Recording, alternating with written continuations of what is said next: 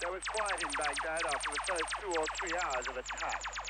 The sky was lit then by almost constant streams of anti-aircraft fire, red and yellow, looping and swirling across the blue-grey of the night. Bright flashes illuminated the horizon. There was what could have been a direct hit on a power station, intense yellow light.